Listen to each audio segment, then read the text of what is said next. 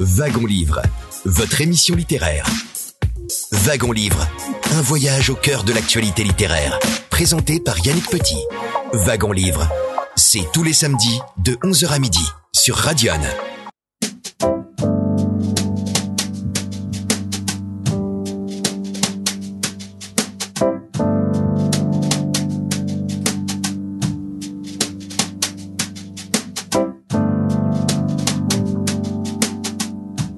Écoutez Radion, il est 11h passé de quelques secondes. Un très grand bonjour à toutes et à tous et bienvenue dans Wagon Livre, votre émission littéraire. Nous sommes ensemble jusqu'à midi pour une émission au cours de laquelle nous vous proposerons un compte-rendu du Salon du Livre de, du Lac de Pont qui s'est tenu le 13 août dernier. Mais actualité euh, oblige, nous allons parler d'un autre Salon du Livre qui va avoir lieu demain à Carré-les-Tombes. Et je suis en ligne avec euh, Patrick Truchot, qui est l'organisateur de ce Salon du Livre. Bonjour Patrick Truchot. Oui, bonjour Monsieur Petit. Alors, Patrick Truchot, vous êtes membre de l'association Mémoire Vivante, association qui organise donc demain à Carré-les-Tombes un salon du livre qui va rassembler une bonne cinquantaine d'auteurs. Oui, tout à fait, c'est exactement ça. Donc, euh, Mémoire Vivante, dont j'appartiens, m'a confié donc l'organisation du salon du livre de Carré-les-Tombes. C'est le troisième de, de donc euh, la troisième depuis euh, sa création, puisqu'on a commencé en 2021. On devait le faire en 2020, et puis en fait on l'a fait en 2021 à cause du Covid.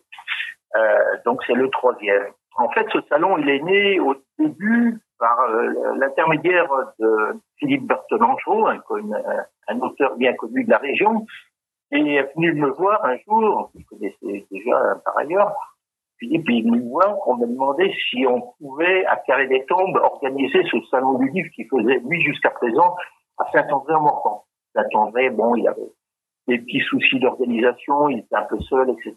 Donc, il nous l'a proposé.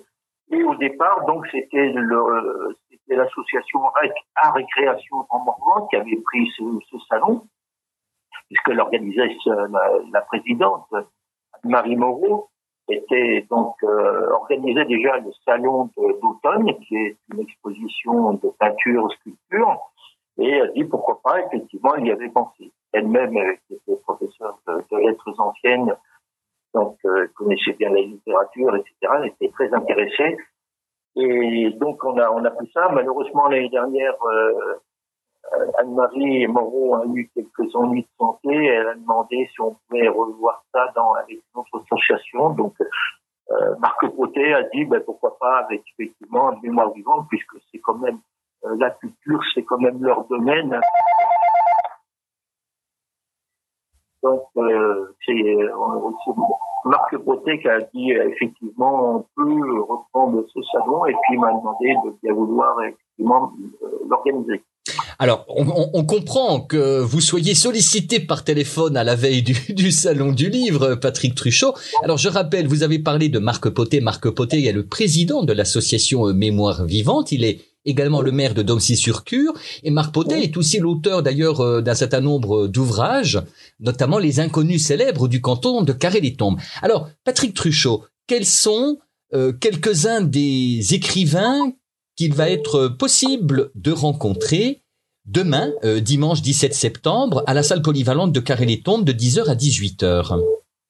Oui, alors en fait, il y en a un peu plus de 50, puisqu'en fait, euh, là, on s'est arrêté à 54. Hein. On voulait, euh, l'année dernière, on en avait, la première année, on en a eu 25. La deuxième année, on en avait 45, et puis là, ben, on a 50, on voulait pas dépasser les 50, et puis bon, on a, on a eu des sollicitations, donc on en a pris encore quelques-uns. Alors, parmi ceux, c'est difficile de, tous les citer ou de pas les citer du tout. Donc, euh, donc on, a, on a, on a des, des, auteurs qui sont quand même connus régionalement, ce sont surtout des locaux, hein, comme euh, je veux dire, donc Sandra Mani. Euh, alors d'abord il y a, y a, pas, a pas que des auteurs, hein, il y a aussi euh, des des éditeurs, il y a aussi une bibliothèque de Carré des Tombes, il y a aussi des librairies. Euh, voilà, il y a la librairie d'Auchan, bien, puisque euh, malheureusement la librairie de notre monde d'Avalon n'a pas pu venir elle a eu un empêchement de dernière minute.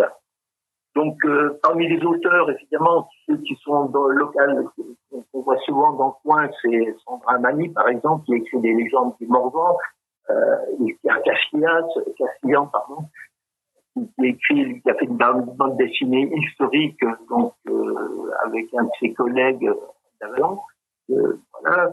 Euh, on, a, on, a, beaucoup de personnes qui viennent aussi d'un peu plus loin, comme Jean-Pierre Hutin, qui écrit des bouquins sur sur la sur Carré-les-Tombes, sur la, la, la, la vie des, des, gens de Carré-les-Tombes au début du siècle dernier. On a des historiennes comme Marie-Laure Lasfernias, par exemple, qui vient. Euh, on a Juppé Virène, qui, qui, sera là aussi, lui, avec lui qui plein d'habitude euh, des, des, formations. Et, et, et, là, donc, il sera là parce qu'il écrit aussi des bouquins plus ou moins scientifiques. On a des éditeurs aussi, hein, comme euh, Dominique Vallée, par exemple, ou Marie-Laure Genet. Puis on a, puis on en a d'autres, on en a plein. On a des associations, bien entendu, Mémoire vivante sera là. Euh, on a le musée Vauban qui sera là aussi. Euh, voilà, donc bien entendu, euh, Philippe Bertangereau et, et, donc euh, sa compagne Noël Renaud, euh, qui, sont également bien connus dans, le coin. Euh, le musée Vauban sera là. D'autres personnes qui, sont qui sont aussi dans, dans, la région, à qui on, aimerait bien que leur donner une chance pour pouvoir euh, transmettre un petit peu leurs leurs écrits. Donc, euh, mais voilà, il y a des nouveaux un petit peu qui, qui sont qui vont venir, hein, comme Jean-Pascal Bontignon par exemple, qui a écrit des bouquins sur euh, Robert, euh, Robert dans de la région. Euh, on a aussi euh, pas mal de personnes comme euh, Maristella Sarrazin, par exemple, qui est, qui est là, qui va venir ouais. Prochainement. Alors, euh, Patrick Cruchot, je, je prie de m'excuser, on ne va pas pouvoir dérouler l'ensemble euh, des noms des auteurs présents. Simplement, je vous prie de, de rappeler donc euh, l'événement, les horaires, le lieu, s'il vous plaît. C'est demain donc. Oui, donc c'est bien de, c'est bien demain à partir de 10 heures, de 10 heures à 18 heures, à la salle polyvalente de Carré des Tombes. Voilà. Et c'est donc voilà. ce salon du livre organisé par l'association Mémoire Vivante. Patrick Cruchot, merci d'avoir été en ligne avec nous dans l'émission littéraire de Radion. Bon salon et bon dernier préparatif. Et merci encore de nous avoir accordé un peu de votre temps. Merci, Monsieur Petit. À bientôt. À bientôt. Comme je l'ai annoncé au début de notre émission, nous allons aujourd'hui dans Wagon Livre vous proposer un compte-rendu du Salon du Livre du Lac de Pont qui s'est tenu cet été, le 13 août dernier. Alors, le lac de Pont, c'est un lac artificiel qui se situe en Côte d'Or, très précisément à 4 km de Semur en Ossois, sur la commune de Pont-et-Massène, et les eaux de ce lac artificiel serpentent sur 6 km et il a été mis en eau en 1883, un an après la construction d'un barrage sur l'Armançon. C'est Cyril Lefebvre, libraire à Semur en Ossois qui organise ce salon. C'était d'ailleurs cette année la troisième édition. Il a euh, réuni une quinzaine d'écrivains, parmi lesquels Liliane Mosca, Cathy Galliègue, Didier Cornaille, Gérard Gauthier, Loïc Le Goff, Ignacio Catalan, Bernard Moreau-Gaudry, Olivier Delbar, Mentionnons aussi la présence de Loïc Rousseval, qui réside à Semur en Ossois, qui est le journaliste présentateur météo sur CNews et qui a sorti avec Laurent Romeshko un jeu sur la météo et le climat aux éditions Larousse intitulé Le Grand Quiz Préservons la planète. Il y avait également Paul Ivoire que vous avez pu entendre il y a quelques semaines dans Wagon Livre et quatre autres auteurs que vous allez entendre aujourd'hui à notre micro. Claire Delbar, qui a créé la maison d'édition L'Atelier des Noyers. Vous entendrez également Magali Lautrou, qui a créé Graines de Moutard en 2016, qui publie des albums pour la jeunesse. Une page d'histoire dans notre wagon livre avec Jean-Luc Ansley, ancien sous-officier qui écrit des essais historiques, notamment un essai sur cette défaite française à Dien Bien Phu, fin de la guerre d'Indochine. Essai intitulé Le Dieu blanc est mort à Dien Bien et nous tendrons notre micro à un ancien instituteur devenu un important auteur de jeunesse dans notre pays. Il habite d'ailleurs dans Lyon, dans un petit village entre Avalon et Vézelay. Il s'agit de Didier Dufresne. Voilà un très beau programme en perspective. Merci d'être avec nous. Restez avec nous. Petite virgule musicale. On se retrouve juste après. C'est Wagon Livre et nous sommes ensemble jusqu'à midi.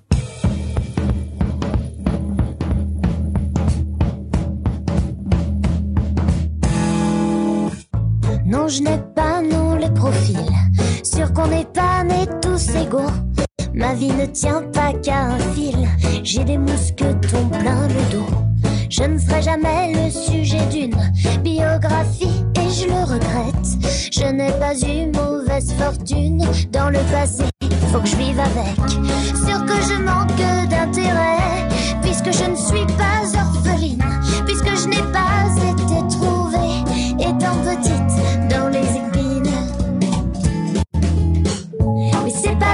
si tout va bien. Voyez ça avec ma mère.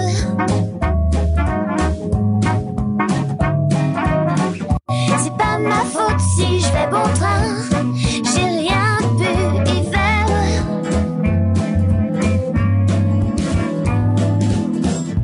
Vrai, mes parents peu téméraires. Ils ont pas de médaille, leur manque pas de bras. Sont pas la guerre. Ça, c'est pas de leur faute, y en avait pas.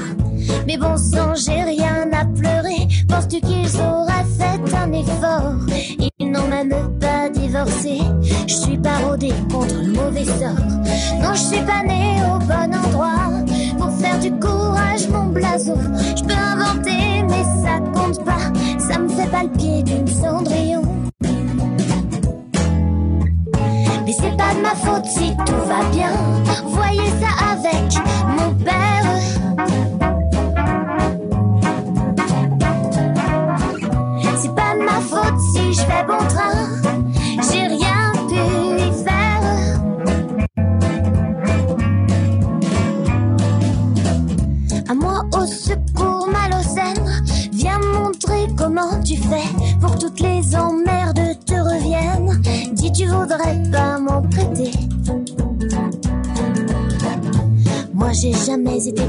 J'ai pas le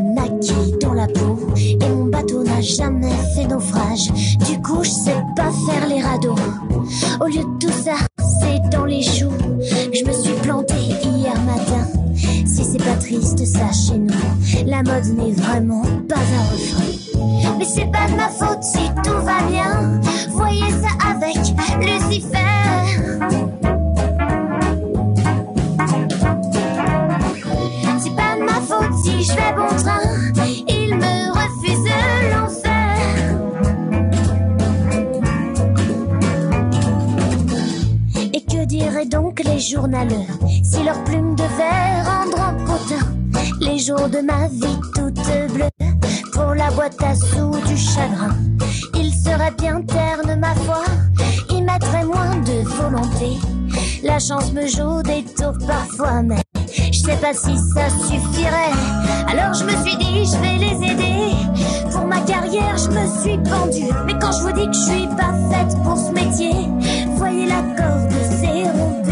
Wagon Livre, votre émission littéraire. Nous vous proposons aujourd'hui un compte-rendu du Salon du Livre du Lac de Pont. Le lac de Pont, je rappelle, c'est sur la commune de Pont-et-Massène, c'est en Côte d'Or, à quelques kilomètres de Semur en Ossois, c'était le 13 août dernier, en présence d'une quinzaine d'auteurs et mentionnons aussi trois artistes régionaux. Ce salon qui d'ailleurs euh, signait sa troisième édition, est organisé par euh, le libraire de la rue du Bourg-Voisin de Semur en Ossois, Cyril Lefebvre. Nous y étions euh, invités. Nous saluons d'ailleurs Cyril Lefebvre avec beaucoup de sympathie et d'amitié.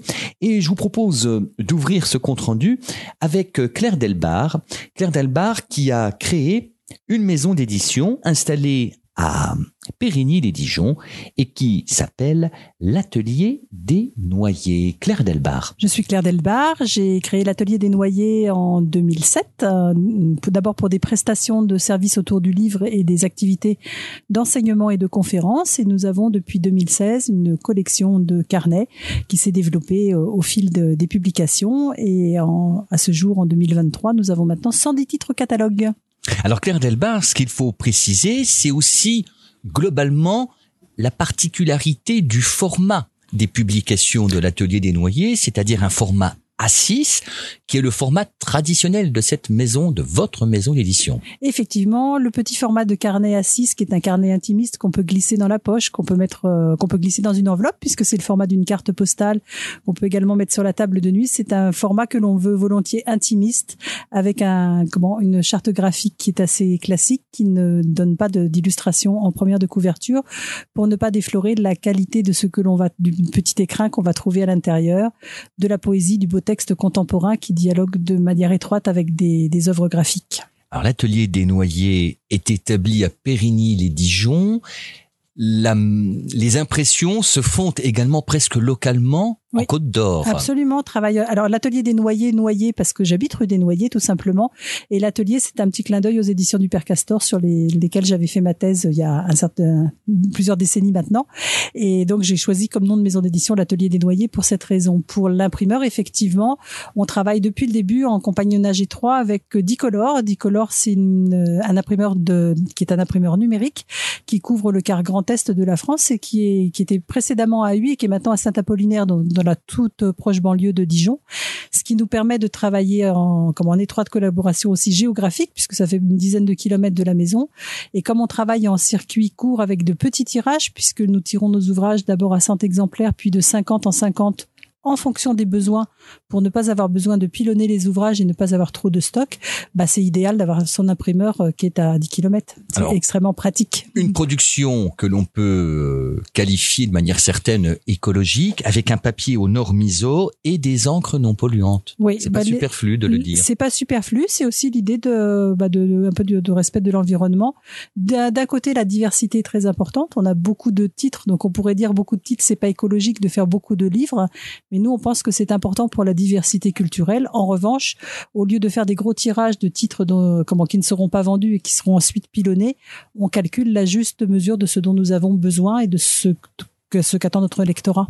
Alors en ce mois de septembre 2023, donc plus de 100 titres depuis la création de la mmh. maison d'édition en 2016, une euh, cinquantaine d'auteurs et plasticiens. Oui, une cinquantaine euh, d'auteurs, une cinquantaine de plasticiens. Donc et une dizaine de collections. Et une, à peu près une dizaine de collections. Je dis à peu près parce qu'en fonction de chaque projet, en fait, on a la latitude, comme on est sur des tout petits tirages, d'adapter notre format au projet pour trouver le meilleur écrin pour le texte et pour l'image. C'est d'ailleurs souvent l'image qui appelle un format plutôt que le texte. Le texte va être peut-être plus facilement euh, adaptable à un format, alors que quand on a des grandes œuvres qui sont à la verticale, on va pas pouvoir les mettre dans un format paysage, par exemple. Alors, quels sont les nouveautés à mentionner Je sais qu'il y en a pour euh, septembre 2023. Euh, Alors, on va avoir différentes nouveautés jusqu'à la fin d'année, mais on a quatre titres qui sortent là à la rentrée au mois de septembre, qui seront entre autres présentés euh, au Clos-Vougeot, au, salon, du salon Livre en Vigne. Donc, on a un très joli Valériane qui a été écrit par Amandine Marambert, qui est une poète contemporaine qui vit dans l'Allier, et mis en image par comment Valérie Linder, avec qui on a déjà travaillé pour quatre quatre autres titres. Euh, on a un deuxième euh, titre qui s'appelle Les Grandes Marées d'une poétesse et conteuse qui s'appelle Sophie Saleron, qui vit pas très loin de La Rochelle et qui a été admirablement mis en image en aquarelle par Isabelle Zuskind, euh, qui fait un travail qu'on pourrait évoquer en cousinage un petit peu du travail de Folon, absolument magnifique. On a également un, un titre qui s'appelle Bille de clown, qui a été écrit par Christine Billard, qui est poète, euh, qui vit dans Lyon, qui a longtemps dirigé, euh, qui était directrice de la BDP de, de, Lyon et qui est maintenant à la retraite et qui a écrit un très bel, euh, un très beau titre sur les clowns en hommage à Elvire Yenchiou, qui était une metteuse en scène artiste qui nous a quittés il y a deux ans et donc c'est un, un titre hommage qu'on a réalisé avec en compagnie aussi de Nina Patin, sa fille, pour lui rendre hommage et puis pour rendre hommage aux clowns et à cette partie de, de l'existence qui fait qu'on a encore envie de rire. Et puis un dernier titre aussi. Du cirque encore. Du cirque, encore en lien, un, peu encore en lien un titre qui s'appelle Amour dans la collection Petite Note, euh, qui est dirigé par. Euh, ce titre a été dirigé par Romain Billard, qui est euh, libraire à Flavigny-sur-Ozerain, et c'est un titre qui a été écrit par Mathilde Roy, circassienne, et dont les photomontages ont été réalisés par Thomas Pelletier. C'est un titre assez décoiffant sur les arts du cirque très contemporain, avec une langue aussi intense. Claire Delbar, euh, euh, catalogue des, de des éditions de l'Atelier des Noyers consultable euh, sur votre site internet. Un mot sur le site, ses fonctions et site marchand également. Oui, c'est un site vitrine pour pouvoir découvrir l'ensemble de nos comment, de nos auteurs et plasticiens. C'est également un site de vente en ligne. On privilégie le rapport avec les libraires pour l'ensemble de la chaîne du livre, mais on a aussi des auteurs qui sont à l'étranger, en Belgique, en Allemagne, en Suisse. Donc le, la, la, commande par par le site dans ce cas-là est facilitée par par le site marchand. Vous pouvez également trouver notre page Facebook de l'Atelier des Noyers, donc notre site www.atelierDesnoyers.fr. Également une chaîne YouTube où des titres sont présentés en lecture, en lecture musicale ou lecture euh, scénarisée.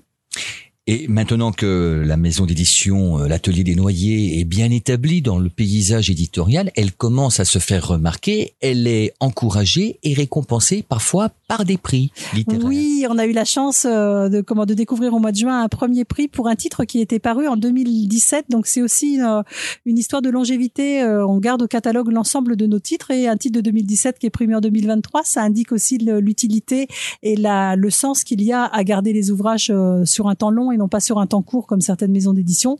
Il s'agit du Temps du rêve. Il a été écrit par Olivier Delbar. Il a été mis en image euh, par Adeline Ruel et il traite de comment c'est une, histoire poétique sous forme de conte qui parle des peuples aborigènes et des peuples premiers. À l'instant, Claire Delbar enregistré le 13 août dernier au Salon du Livre du Lac de Pont.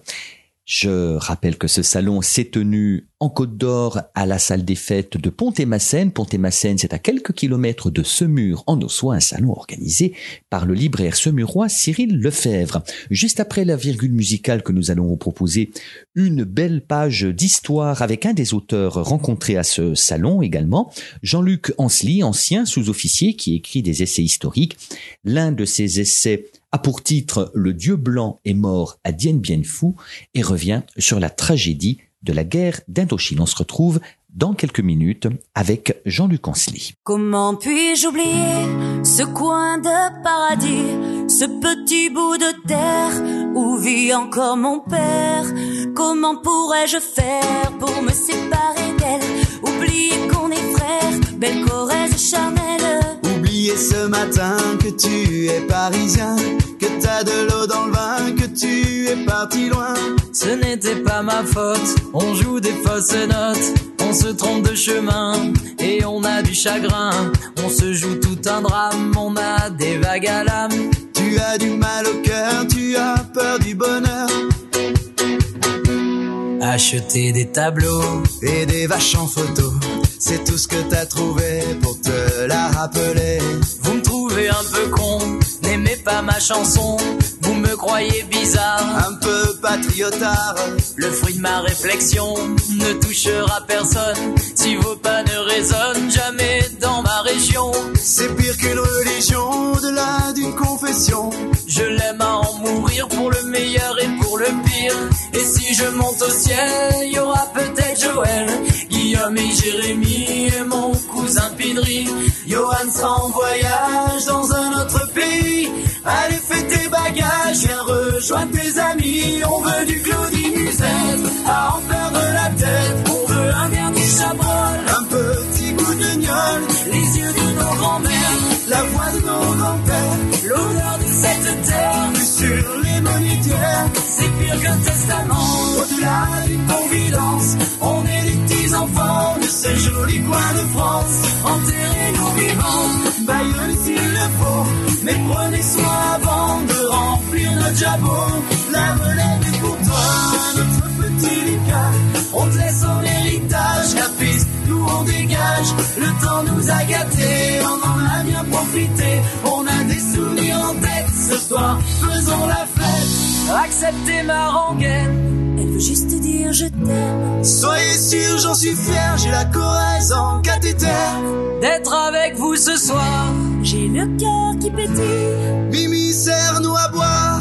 on a les yeux qui brillent.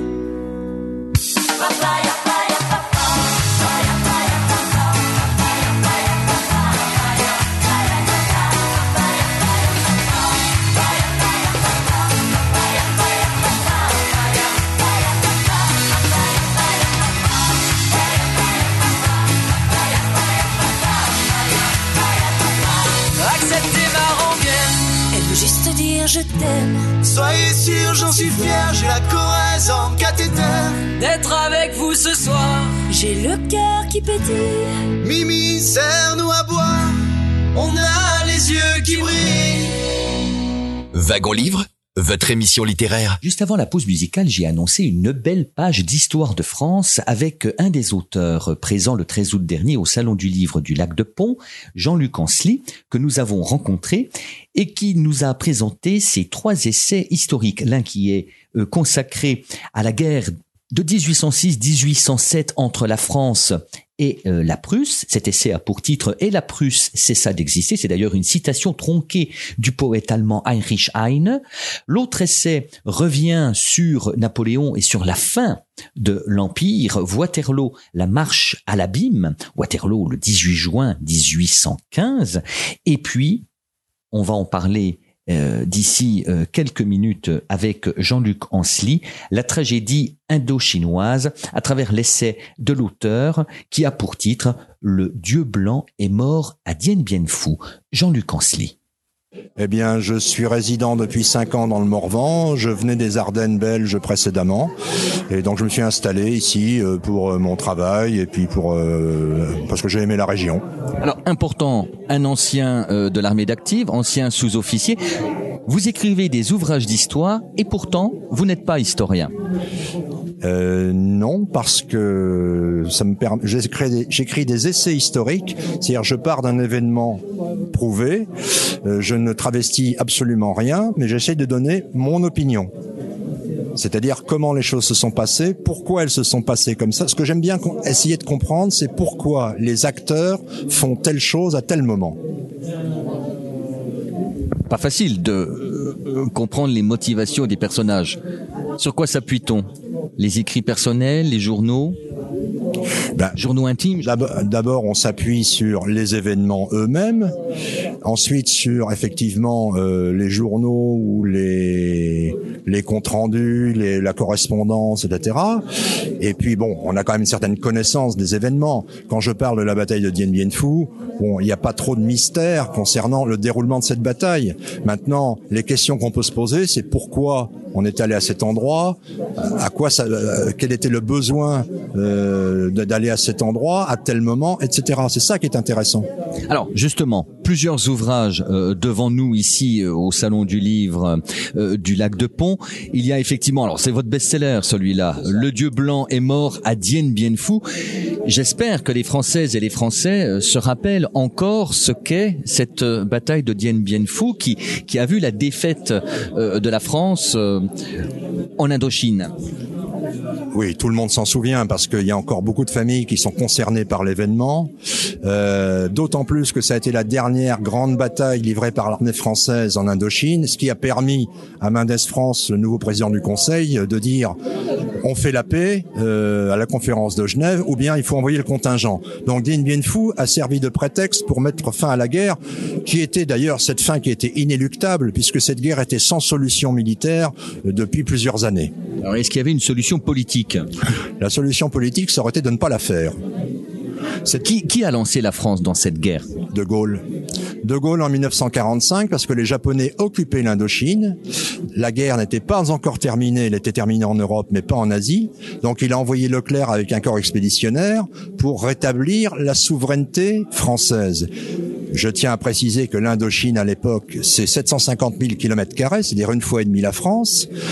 C'est le Cambodge, le Laos et, les trois États du Vietnam. Seule la Cochinchine au sud était une colonie française. Le reste était des États sous statut de protectorat, comme le Maroc.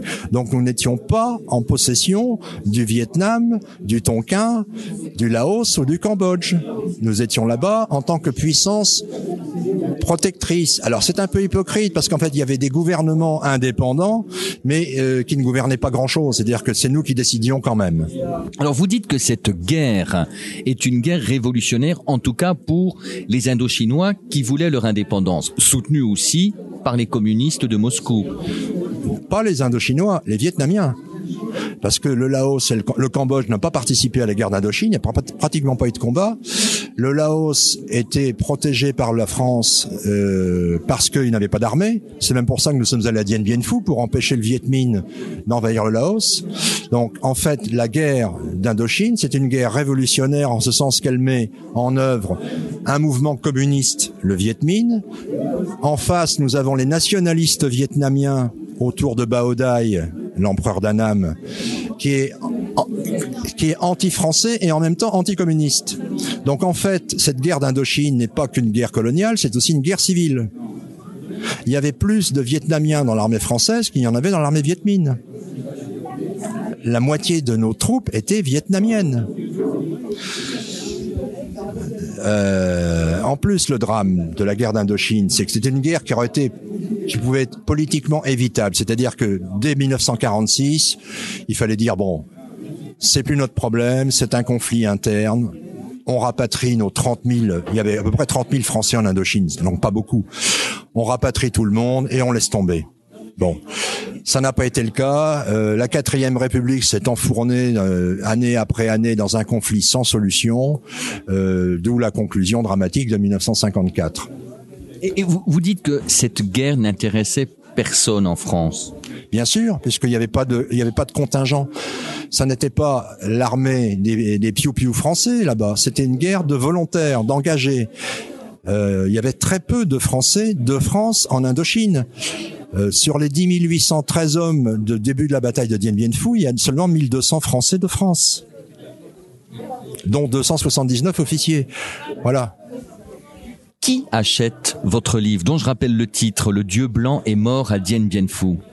Les familles qui ont eu un membre, c'est-à-dire un oncle, un père, un grand frère, un membre de la famille qui a participé à cette guerre qui a tout de même duré 9 ans, euh, euh, qui est revenu ou qui n'est pas revenu. Et en tout cas, les familles en France n'ont pas eu d'explication quand elles ont posé des questions. D'autant plus que les médias se désintéressaient copieusement de cette guerre.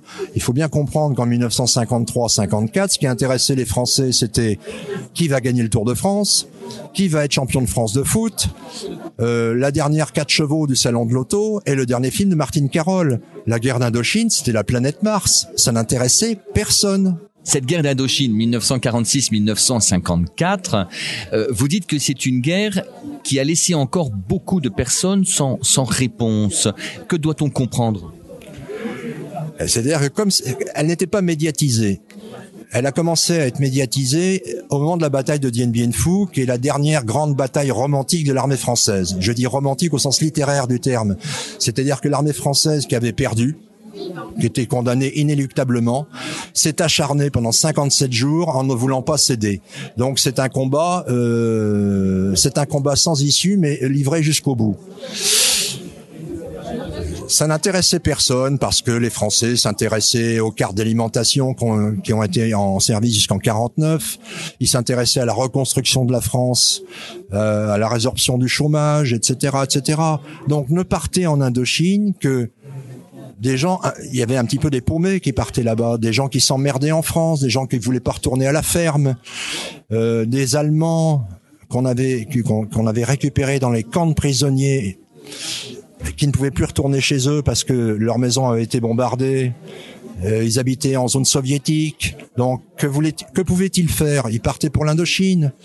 Euh, les tirailleurs algériens ou marocains qui étaient là pour la gamelle, avec la solde, ils faisaient vivre la famille au bled les Vietnamiens, parce que pour eux c'était un, un problème très personnel, donc c'était eux ou les communistes. Donc les, les, les, motivations étaient très différentes, mais les soldats français qui partaient en Indochine, ça n'était pas toujours une élite.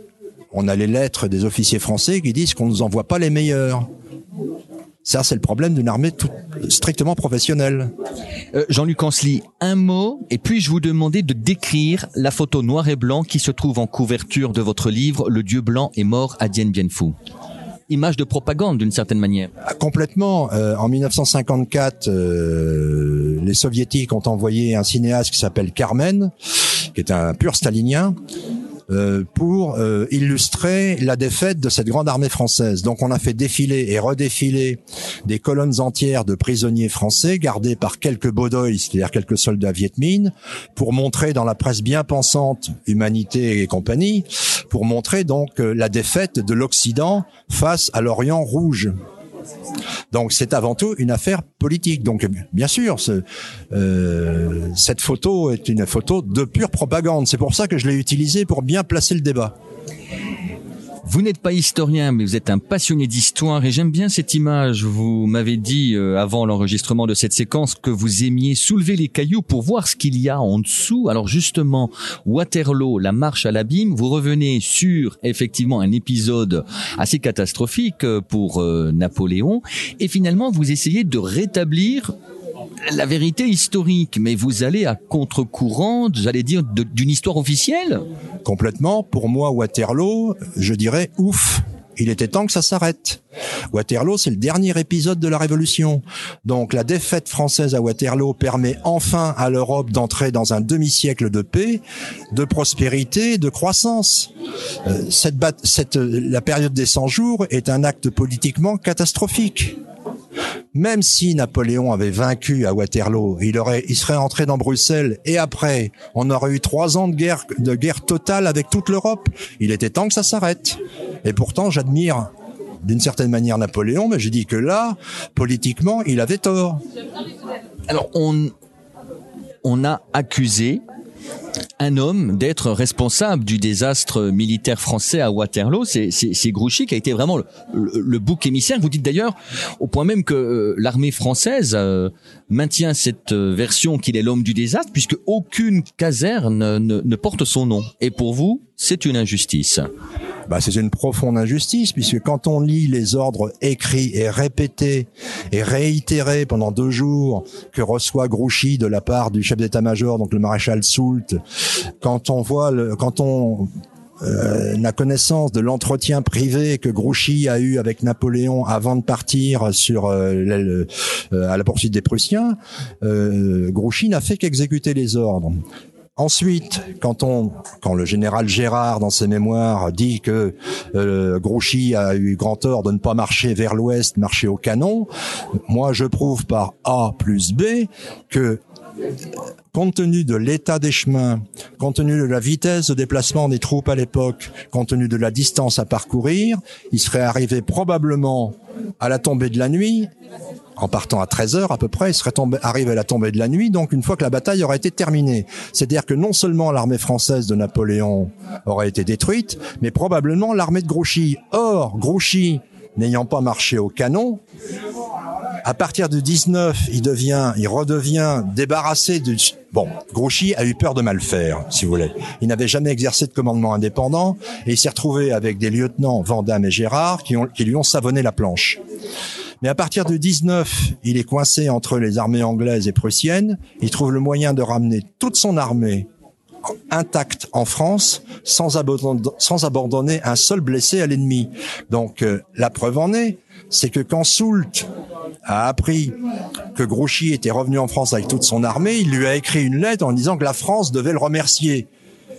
En fait, de remerciement, il a été traité comme un bouc émissaire. Donc je rappelle le, titre de votre essai historique Waterloo, la marche à l'abîme aux éditions Le Cri. Comment fait-on pour se procurer vos livres? On les commande auprès de son libraire? Vous pouvez soit les commander auprès de votre libraire, soit aller sur Amazon, euh, qui est quand même un, un, grand distributeur, donc ils sont disponibles partout en France et en Belgique un petit mot sur alors un autre de votre ouvrage et la Prusse, c'est ça euh, d'exister. Là, c'est une citation euh, tronquée. C'est une citation du poète allemand euh, Heinrich Heine.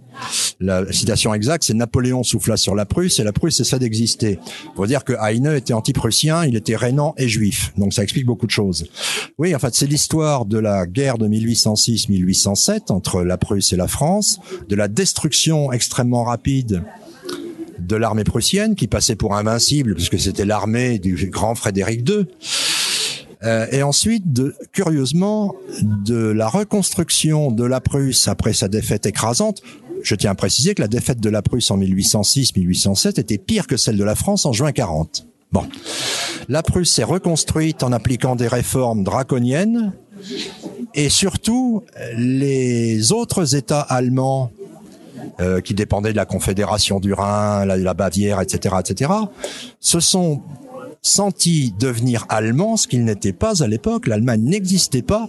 Donc le sentiment national allemand est né de cette période-là, ce qu'on a appelé la guerre de libération de 1813, où les Allemands se sont agglomérés à la Prusse pour mettre les Français dehors. C'est-à-dire que l'Allemagne s'est créée sur un fantasme qui était de dire nous ne pouvons pas être allemands tant que la France sera là. Donc ça nous a emmenés pendant quatre guerres jusqu'en 1945. Jean-Luc Ansley à notre micro. Je rappelle le titre de ces trois essais. Le Dieu blanc est mort à Dien Bien Phu. Waterloo, la marche à l'abîme. Et enfin, et la Prusse, c'est ça d'exister.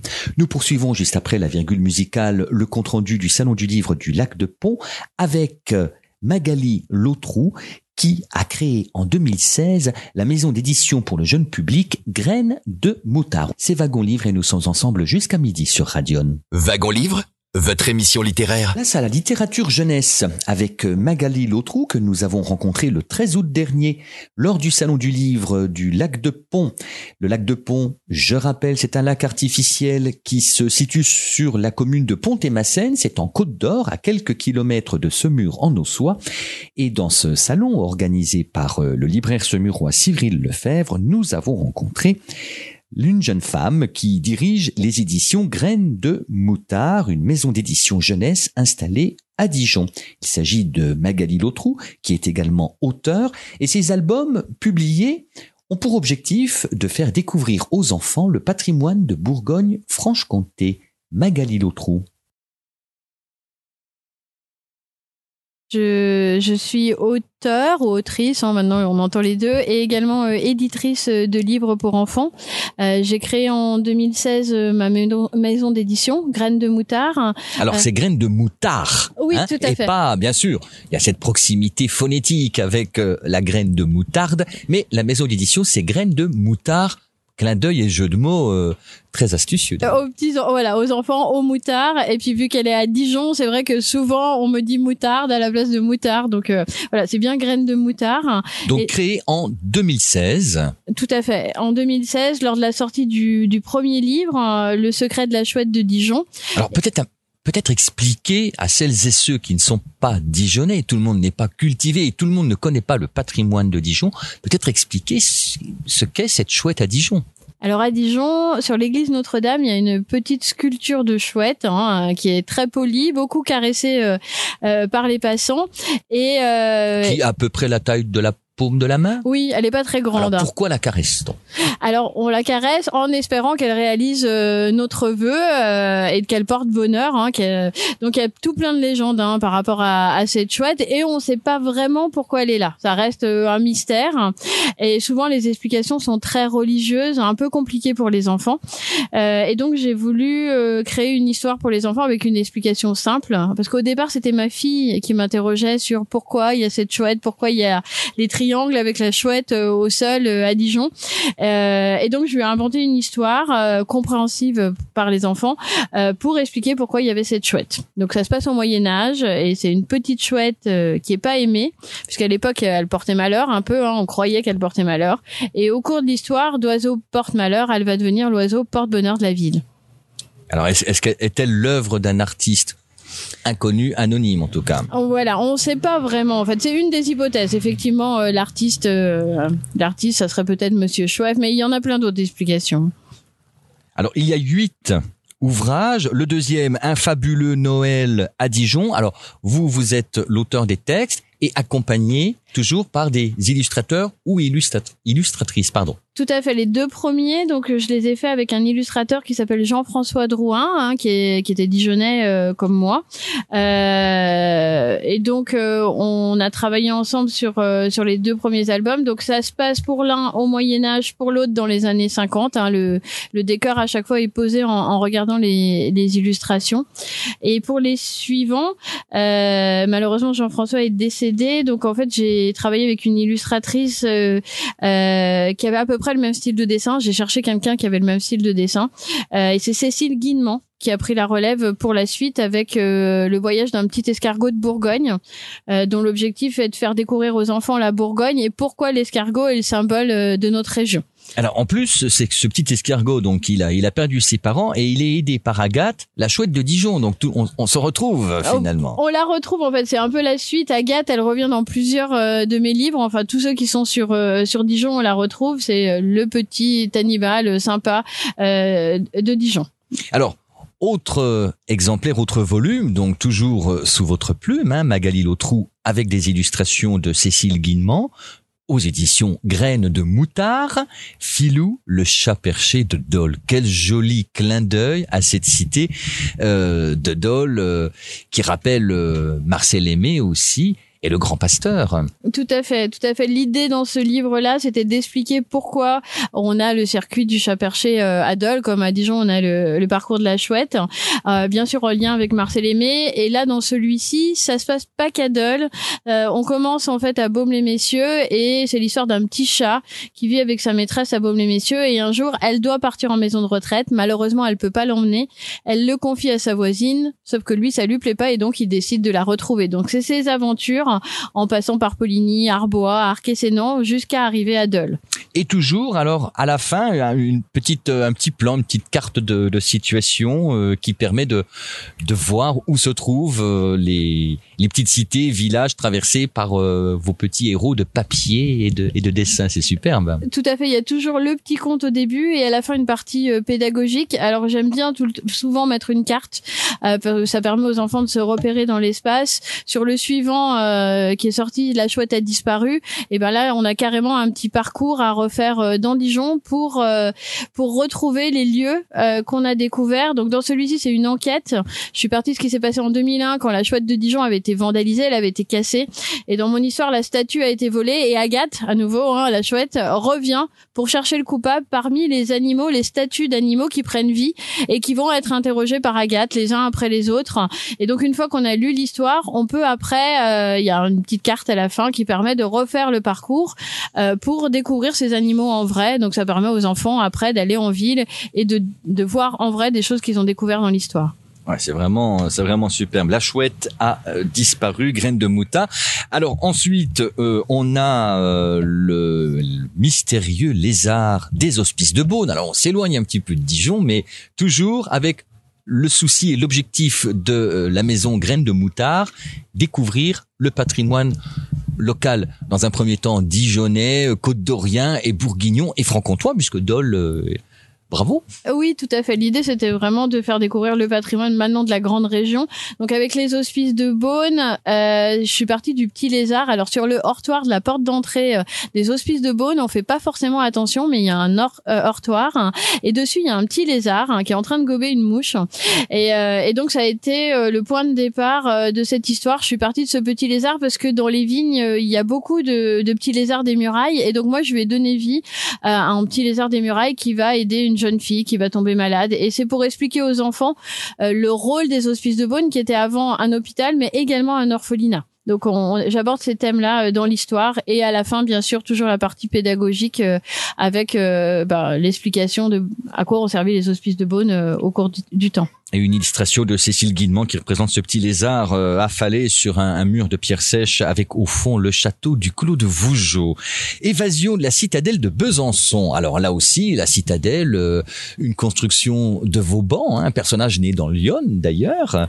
Euh, un petit mot, toujours avec, euh, avec le travail artistique de Cécile Guinement. Alors là, les animaux euh, donc du zoo de la citadelle ont décidé de se faire la malle. C'est ça, tout à fait. Ils ont pris les clés. Enfin, les deux petits singes, euh, Mano et Gabriel, ont pris les, les clés pendant la journée et la nuit, ils vont ouvrir à leurs copains.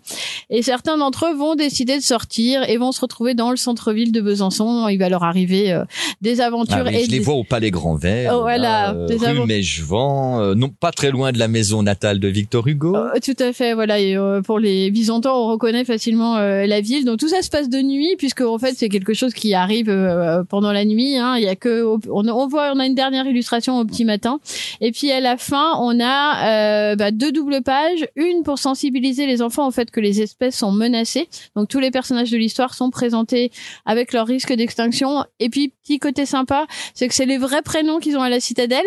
Donc euh, si on y retourne, on peut après aller voir euh, Mano et Gabriel, euh, les, singes ou ou les autres hein, qui sont présentés. Alors ils sont pas tous, hein, il y en a à peu près 6 7. Et puis on a à la fin une dernière page sur l'explication pareil que pour les hospices de Beaune, à quoi a servi la citadelle au cours du temps. Évasion, la citadelle de Besançon pour découvrir la capitale comtoise. L'ours pompon se balade à Dijon, donc c'est le petit dernier des éditions Graines de Moutard. Tout à fait, il est sorti euh, il y a quelques mois et celui-là, c'est pour découvrir euh, Dijon et le côté plus naturel de la ville. Donc on retrouve Agathe puisque ça se passe à Dijon, la petite chouette. Et là, c'est l'ours Pompon qui va aider une petite fille qui a perdu son doudou et ensemble, ils vont partir le chercher dans Dijon, mais plus sur les côtés naturels de la ville. Donc on, on va aller euh, au parc de la Colombière, sur le canal de Bourgogne, au lac, le lac voilà, ils vont faire un tour de péniche, de Rosalie. Enfin, ils vont emprunter des, des modes de transport un peu différents et surtout fréquenter des lieux que les enfants connaissent bien. L'idée, c'est qu'ils puissent euh, reconnaître les lieux euh, et, euh, et, se rappeler de bons souvenirs. Enfin, c'est des lieux où normalement les enfants s'amusent bien. Et puis les deux dernières pages qui rappellent qui était ce sculpteur animalier François Pompon, né à Saulieu en 1855, mort en 1933 et enterré d'ailleurs au cimetière de Saulieu, pas très loin de Bernard Loiseau d'ailleurs. Tout à fait. Merci beaucoup Magali Lotrou pour cette euh, présentation des éditions Graines de Moutard et sur votre très beau travail et d'écriture et d'illustration. Merci pour euh, cette belle illustration et approche euh, du patrimoine local. Eh ben merci à vous. Merci Magali. Au revoir.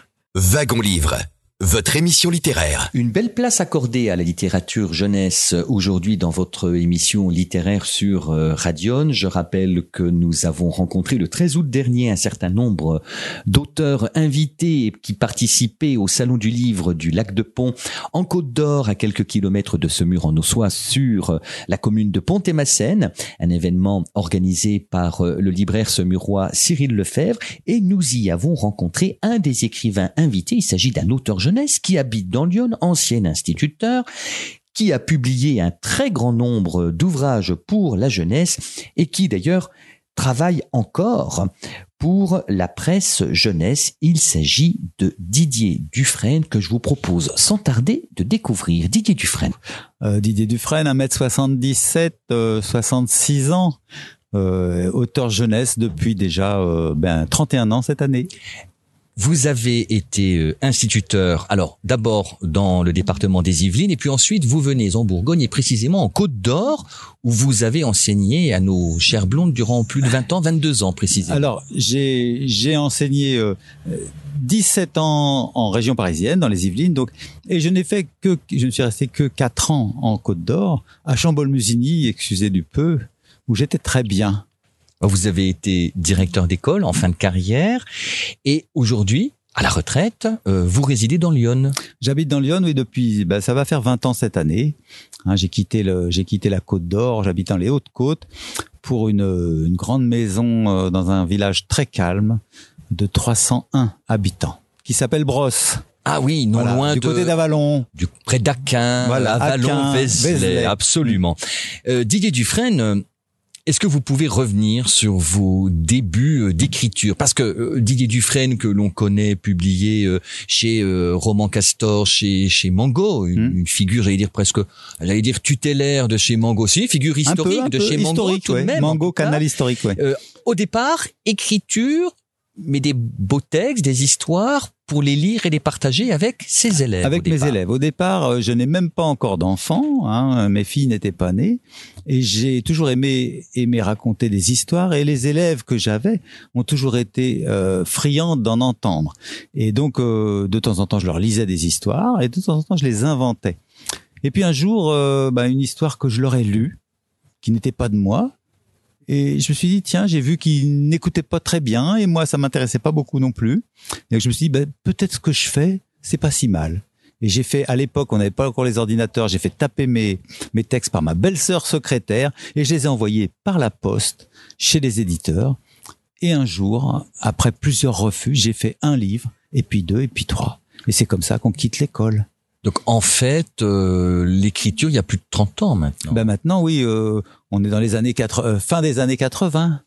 Voilà. Alors premier livre en 1992 et ça fait plus de 30 ans que vous êtes publié chez Mango. Ah, chez Mango, c'est ma maison. Hein. J'ai, je lui ai été infidèle souvent, mais Mango a toujours mes premiers textes en primeur. C'est-à-dire que si ils ne veulent pas de mes textes, je, je vais voir ailleurs. Ou alors, j'ai des commandes spéciales d'autres éditeurs. Mais Mango, c'est, j'ai plus de 50 titres. euh, certains sont épuisés, bien sûr, mais j'ai plus de 50 titres chez eux. Je suis le plus ancien de la boutique.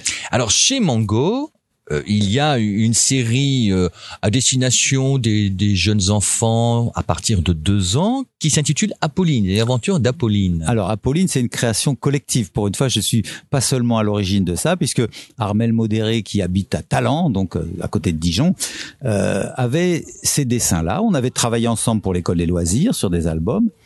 Et donc, je, j'ai mis des mots sur ces images et j'ai proposé la maquette à un éditeur, Mango, qui a dit Banco. Et, et depuis 20 ans, Apolline est, est sans cesse réédité. Il y a des nouveautés et ça marche pas mal. Que ressentez-vous lorsque vous voyez votre nom sur la couverture d'un livre avec euh, Roman Castor, c'est-à-dire derrière le, le euh, tout, tout j'allais dire l'histoire euh, des, des éditions du Père Castor qui sont nées dans les années début des années 30.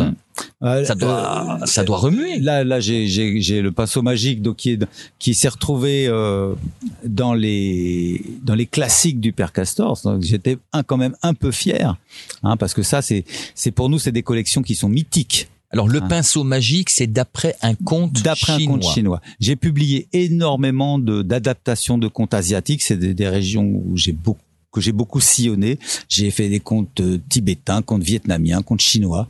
Et puis maintenant, bah, ils ont un peu quitté le, ils ont été épuisés. C'est la vie euh, normale d'un livre.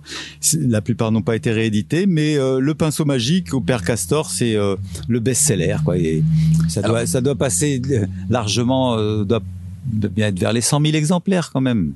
Certains ouvrages sont épuisés, l'auteur n'est pas épuisé puisqu'il continue d'écrire, notamment pour la presse jeunesse.